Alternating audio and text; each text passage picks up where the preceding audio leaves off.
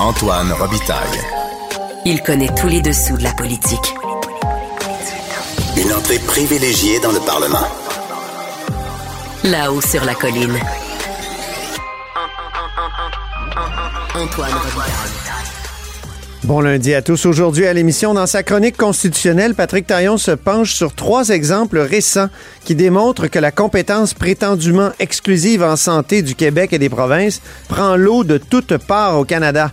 Même le chef conservateur Pierre Poilievre à Ottawa a des idées pour envahir ce champ de compétences. On est en train d'oublier le fédéralisme carrément dans l'indifférence presque générale. Mais d'abord, mais d'abord, c'est l'heure de notre rencontre avec le bureau parlementaire. Go, go, go!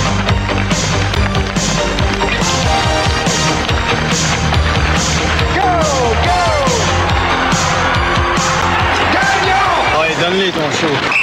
Mais bonjour Marc-André Gagnon, Salut Antoine. correspondant parlementaire à l'Assemblée nationale pour le Journal de Québec et le Journal de Montréal.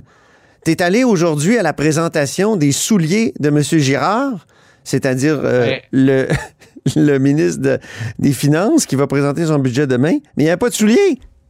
Ben c'est ça, euh, tu sais, sur le coup, euh, on a tous été un peu déstabilisés parce qu'on s'attendait à voir peut-être des espadrilles de course puisque euh, le ministre des Finances, Éric Girard, avait fait des souliers de course un peu sa marque de commerce. Ah ben, quoi que tu me diras que c'est peut-être aussi la marque de commerce du, du maire de Québec, mais ça, c'est une autre histoire. On m'a dit qu'ils couraient ensemble des fois, ces deux-là.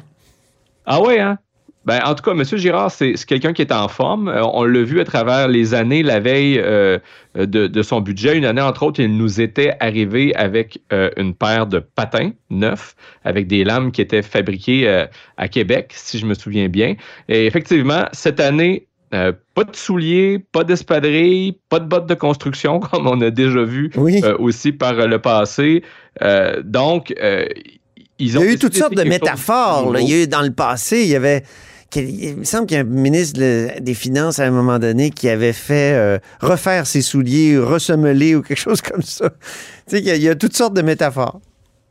Oui, on avait vu par le passé. Si je me souviens bien, c'était Carlos Letao, l'ancien ministre des Finances sous le gouvernement libéral, Oui, c'est qui ça. est arrivé avec, avec une paire de souliers, celle de l'an passé, en disant bon, euh, grosso modo, ça voulait dire il, euh, il faut être euh, il faut être raisonna- raisonnable. Bon, c'était c'était- c'était à l'époque aussi où on accusait, le, on reprochait au gouvernement de faire trop de de coupures, alors il fallait être économe.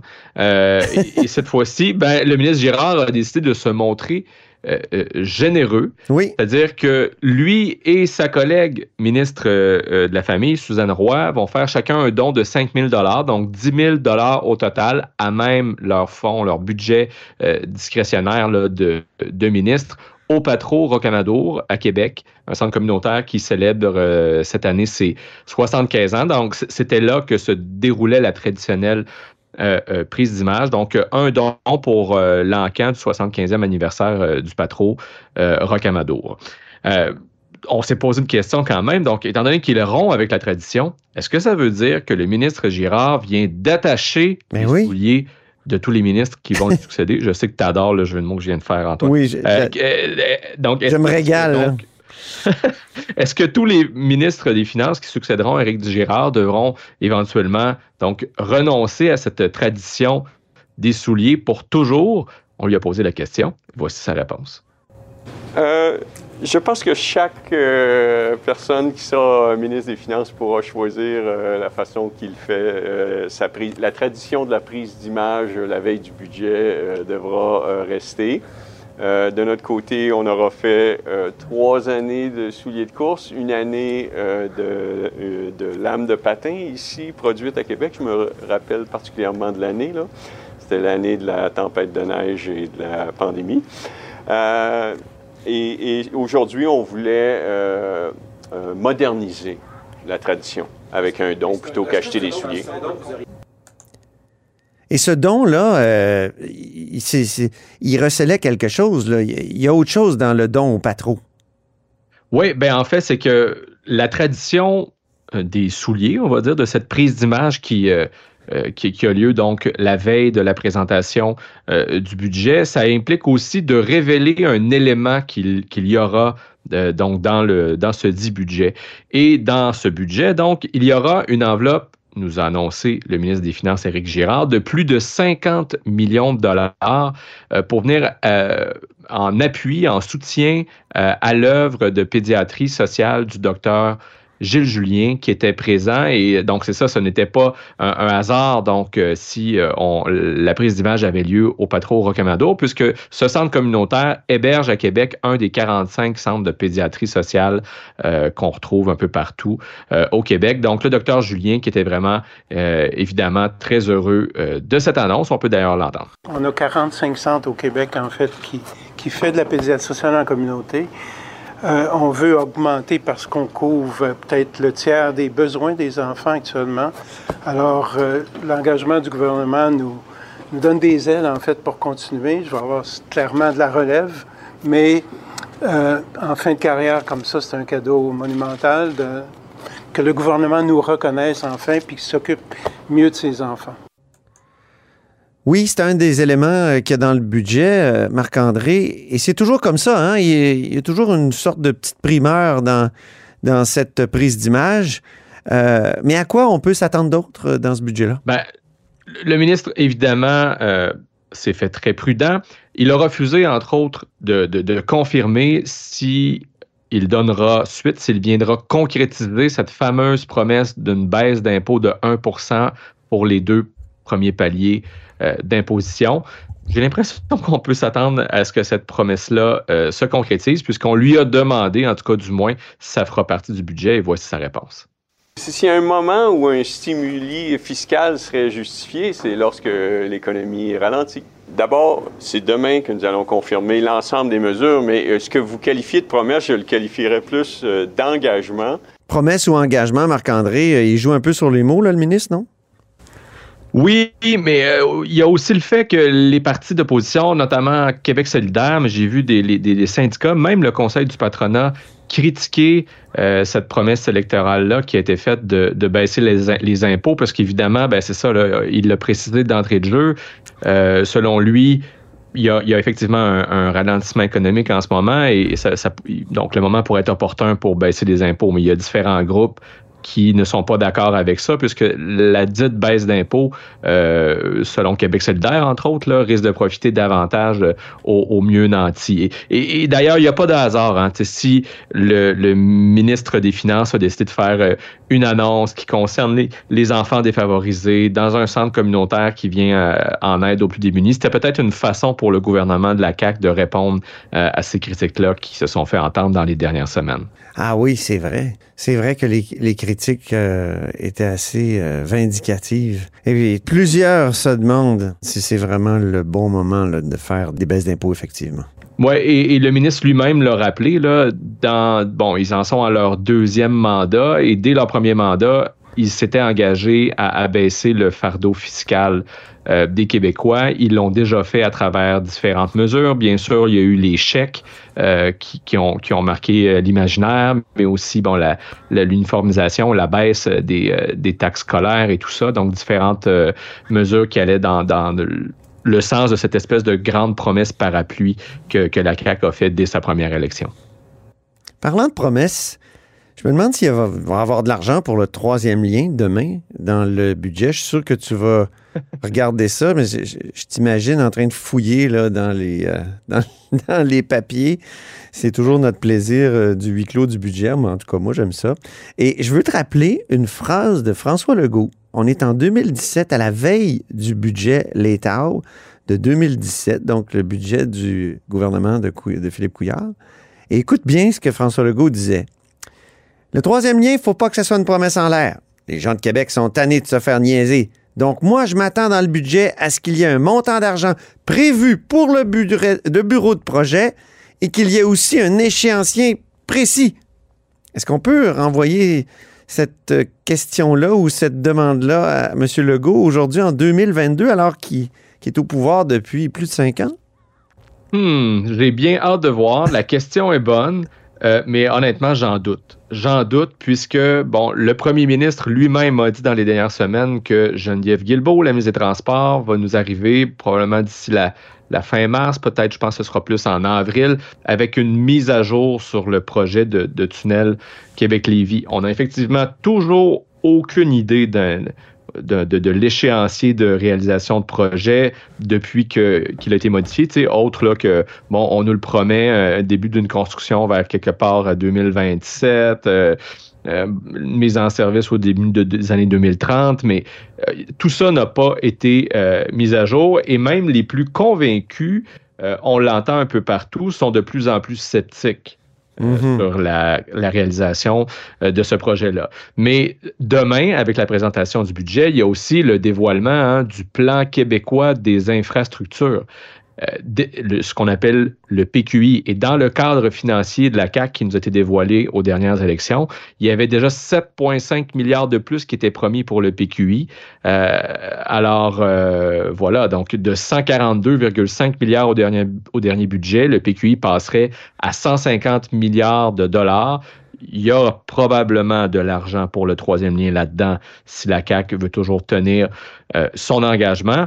Après, la grande, la grande question qui, qui va demeurer sans réponse à tout le moins demain, c'est sous quelle forme euh, le, troisième lien pourrait euh, se, se- se réaliser. Ça, il y a encore de nombreuses questions qui demeurent sans réponse et des études qui, qui étaient promises en début d'année dont on on n'a pas encore vu la couleur. Moi, je prône en tout cas un troisième lien, euh, comment dire, uniquement transport en commun. D'ailleurs, le, le maire de Québec dit ça aussi. Puis je pense que dans le temps, il y a des partis politiques ici à Québec qui avaient prôné ça.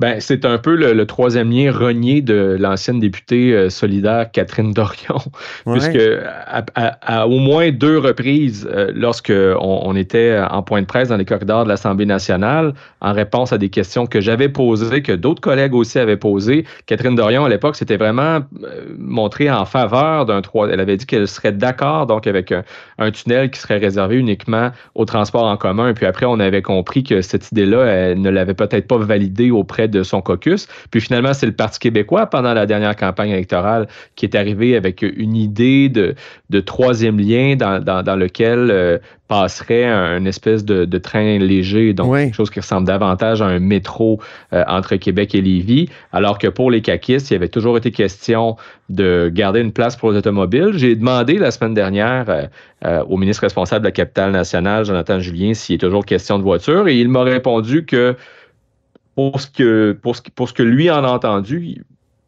en tout cas, il était toujours, toujours question de voiture. À tout le moins, on ne lui a pas dit que c'était plus le cas, mais euh, il s'en remet vraiment à euh, sa collègue Geneviève Guilbeault qui Mais- doit, dans Euh. les prochaines semaines, faire une mise à jour sur le projet.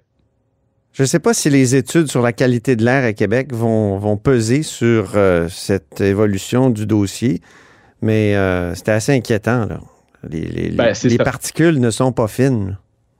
La, santé euh, publique régionale n'a pas voulu se mouiller, se mouiller sur le projet précis de troisième lien, mais effectivement, les, recommandations, les constats qui sont faits dans ces rapports ne militent pas en faveur de, l'ajout d'autoroutes point à la ligne dans ce secteur-là.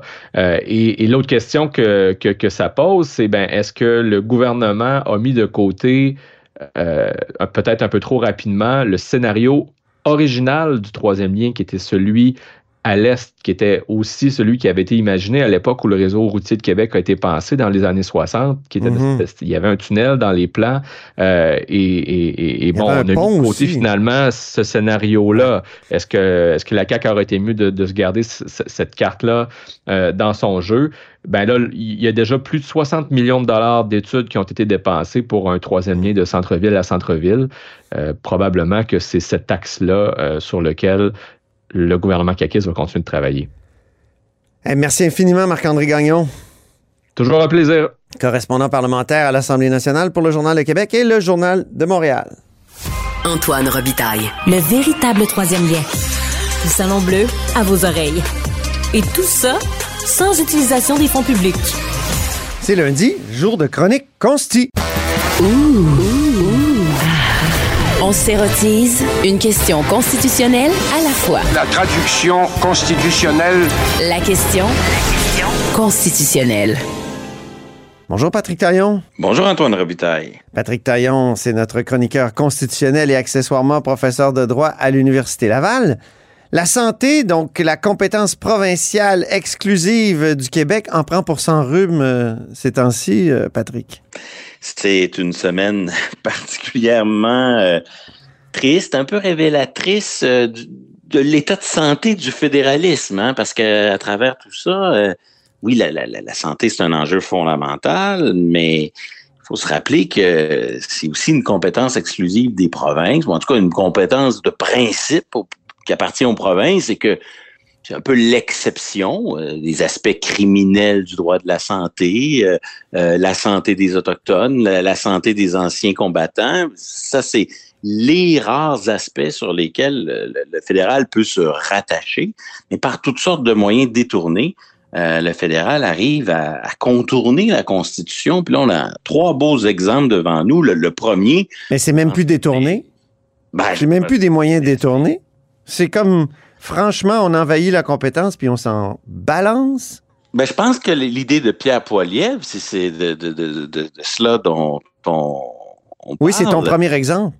Oui, euh, donc l'idée de dire euh, Ottawa va imposer un examen d'accession à la profession de médecin et éventuellement à celle d'infirmière uniforme d'un océan à l'autre pour gérer la délicate question euh, de, de, la reconnaissance des compétences des travailleurs étrangers, ça, euh, je pense que ça n'a pas de chance de fonctionner. très rapidement, moi, j'ai l'impression que son discours s'est ajusté. Là. On a vu les mots entente avec les provinces apparaître, négociation avec les provinces, parce que je pense pas que ça pourrait, même si les tribunaux sont souvent très euh, laxistes à l'endroit des, des, des, des, créations, de l'activisme du législateur fédéral, euh, je pense que dans ce cas-là, ça pourrait pas passer parce il Il les a déjà renvoyés à sa table à dessin, c'est-à-dire les cours et notamment la Cour suprême dans le cas de la procréation assistée il y a quelques années.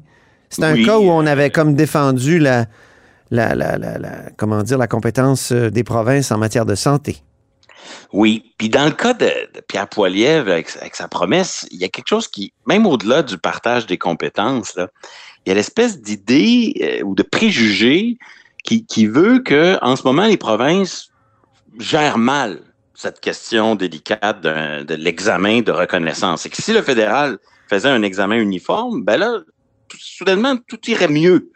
Euh, on peut plutôt penser, supposer que c'est le contraire qui va se produire. Parce que un examen, par définition, ou un contrôle par le fédéral, ou l'existence de normes supplémentaires, c'est pas ça qui va faciliter la reconnaissance des diplômes. C'est des normes qui vont s'ajouter aux autres normes. Par définition, euh, pour que ça marche, un tel système, à supposer que la Constitution n'est pas une contrainte. Si on est pour avoir des examens provinciaux, puis là, en plus un examen pan-canadien, mais ça veut dire qu'on ajoute des barrières à la, ben profession. Et, c'est là qu'il y a une espèce de, naïveté ou de pensée magique dans de, croire qu'à Ottawa, on peut faire mieux, en plus avec un espèce de discours qui est, euh, à certains égards, là, euh, euh, plein de préjugés à l'endroit de la fonction publique. Quand il parle de la bureaucratie entourant ce genre d'examen. Et en même temps, il parle de la nécessité d'avoir des critères pour protéger l'intérêt du public. Mais derrière les, les, les, contraintes bureaucratiques, il y a souvent justement des, des principes nobles qui sont derrière et que l'on veut préserver. Et si on est pour ajouter un examen euh, fédéral, on va donc ajouter aussi des contraintes bureaucratiques faites au nom d'un projet qui ici l'unité, l'uniformité d'un océan à l'autre de la question. Je vois pas en quoi ça va accélérer. Ici, le but, c'est d'accélérer et de simplifier le processus. C'est tout l'inverse qui va se produire. On, va le, le, compliquer encore davantage. Deuxième exemple, c'est la santé dentaire.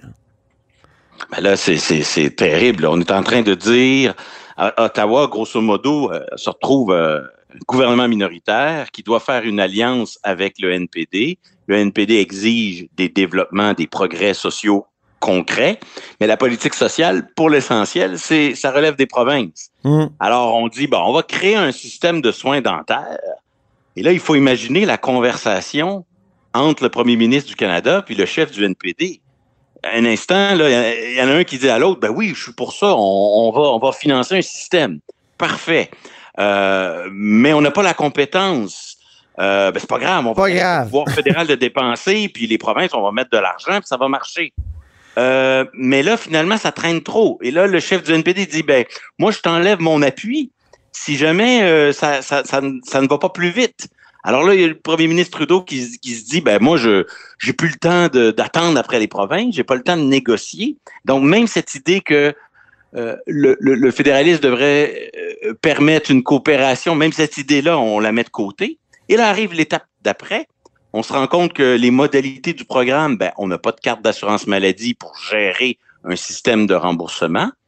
Et donc, on se dit, ben, on va distribuer des chèques. euh, Sur l'honneur, Patrick, sur l'honneur. sur l'honneur, sans qu'on ait l'infrastructure euh, technocratique pour gérer un tel programme. Mm. Donc, pas de carte d'assurance maladie, pas grave. On, au fond, on aime mieux un, un- mieux vaut un système où les risques de fraude sont élevés qu'un système négocié avec les provinces. Là, c'est vraiment euh, un- un- un- une façon de passer par la, par-dessus la tête des provinces qu'on n'avait jamais vu auparavant. Parce que oui, souvent le fédéral dit ben moi je vais donner des chèques directement aux villes ou je vais j'essaie de passer par-dessus la tête des provinces, mais en le faisant, il, il, il- il croit qu'il le fait pour le mieux. Mais là, il le fait en, en sachant que ça s'accompagne d'une augmentation des risques de fraude et de risques pour l'intégrité du programme. C'est c'est vraiment un- un- un- beaucoup de mépris puis d'arrogance à l'endroit des, des provinces qui devraient être des partenaires de la fédération. Une sorte de précédent aussi.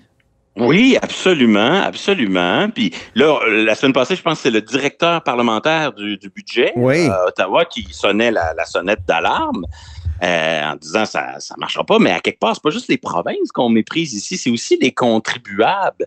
Et, et c'est pas comme si Ottawa euh, aurait, ils avaient la capacité de faire les choses autrement. Euh, Mm. parce qu'Ottawa dispose de la, de la peine- de la pleine autonomie fiscale.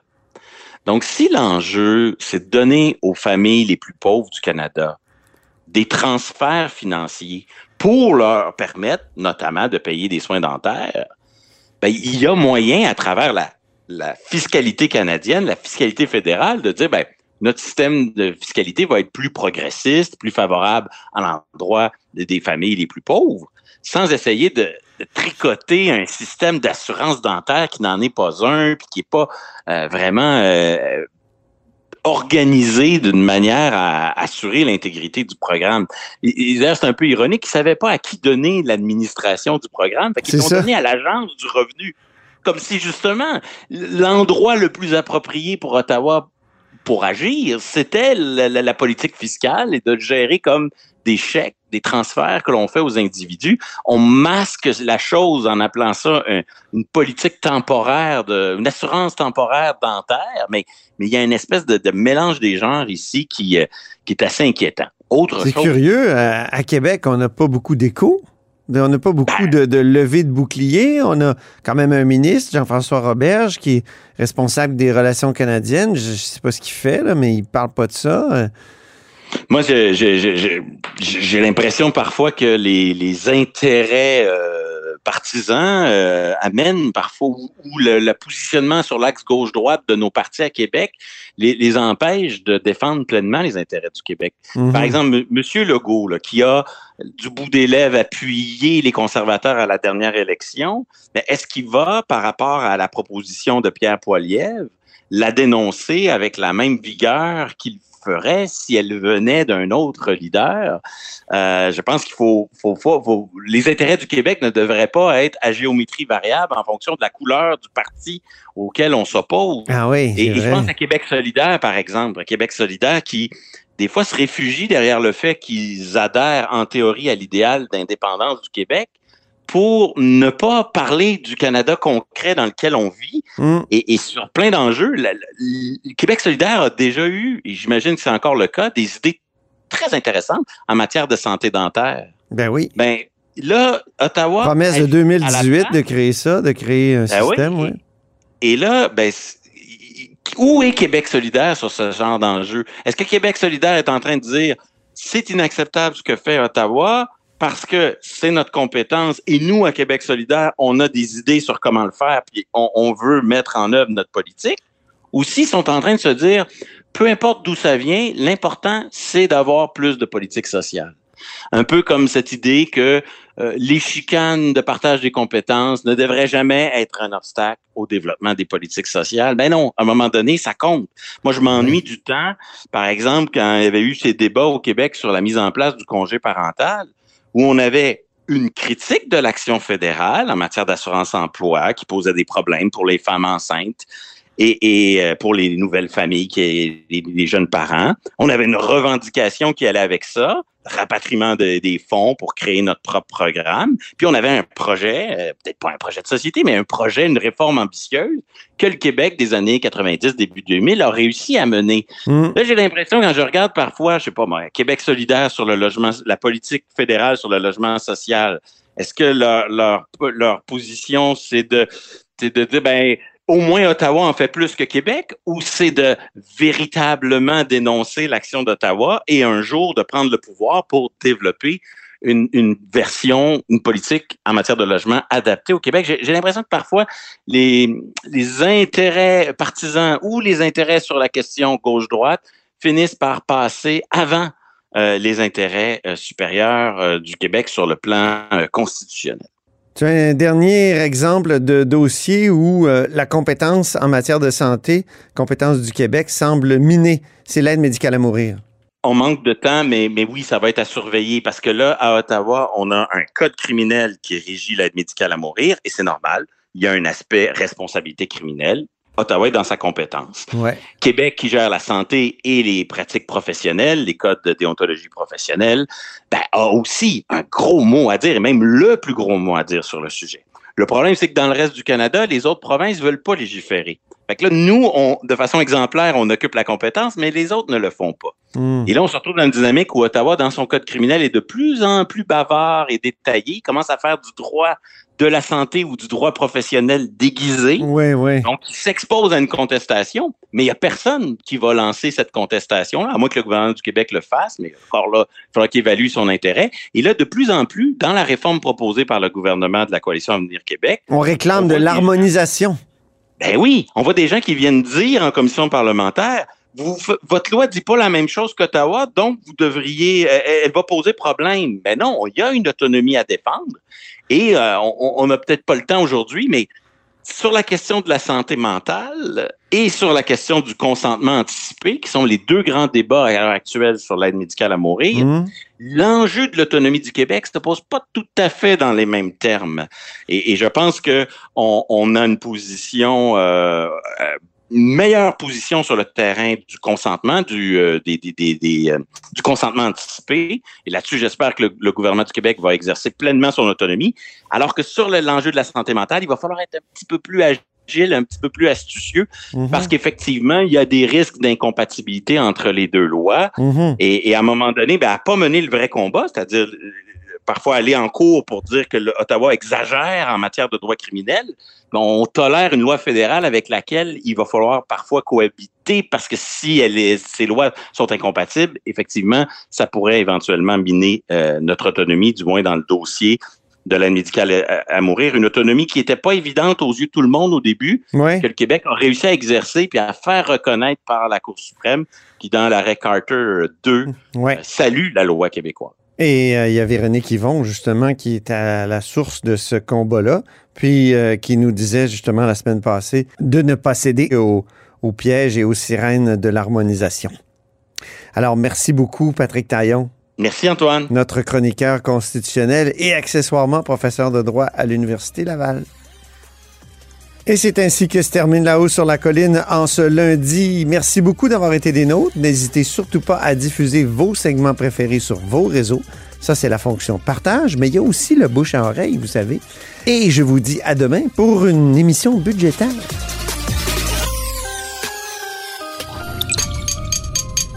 Cube Radio.